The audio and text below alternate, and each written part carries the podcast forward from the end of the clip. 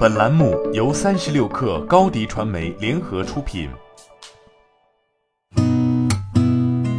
八点一刻，听互联网圈的新鲜事儿。今天是二零二一年十一月九号，星期二。您好，我是金盛。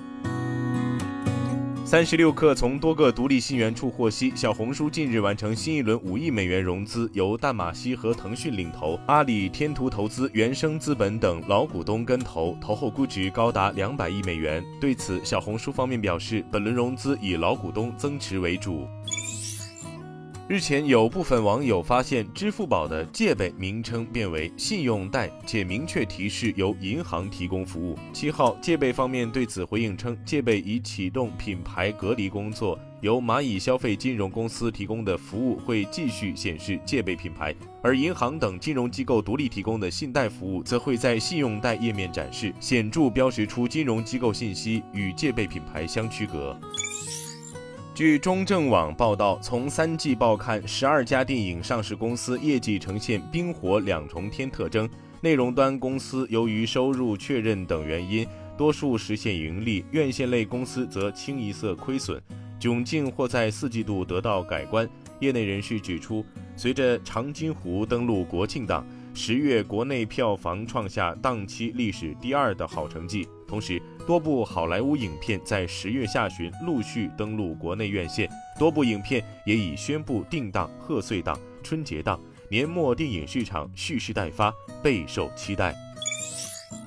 据证券时报报道，银河证券指出。二零二一年三季度，基金增持有色金属行业，尤其是新能源汽车的持续景气，使基金大幅加仓锂电产业链新材料与上游锂资源龙头标的。在三季度末、四季度初，新能源汽车进入旺季，以及年底碳中和战略与新能源利好政策预期加码的情况下。预计新能源汽车产业链中有涨价动力并可催化业绩加速释放的上游资源端的钴锂稀土板块，以及成长趋势明确的动力锂电铜箔、铝箔等中游新材料加工板块，仍将成为基金在有色金属行业中加仓的首选。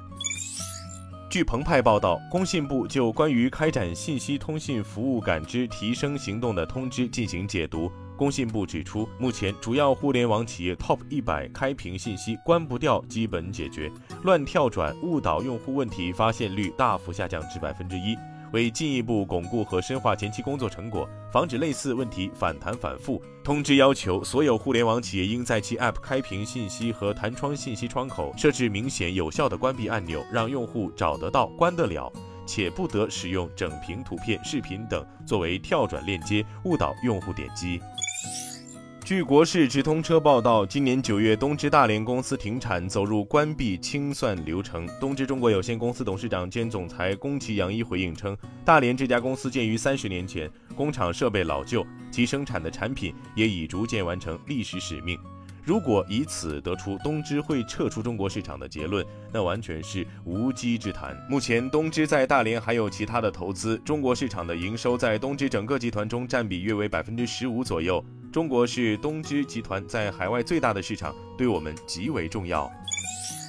据新浪科技报道，加拿大安大略省马卡姆市日前表示，特斯拉公司在该市开设了一家生产电池设备的工厂。特斯拉正在加大生产成本更低、续航里程更高的四千六百八十电池。二零一九年，特斯拉收购了加拿大 Hibar 公司，该公司生产用于特斯拉新四千六百八十电池快速组装的泵。去年。特斯拉高级副总裁安德鲁·巴格利诺在电池日活动上表示，特斯拉与 Hibar 等公司的垂直整合将使他们能够更快地生产电池，并扩大其4680块电池的生产规模。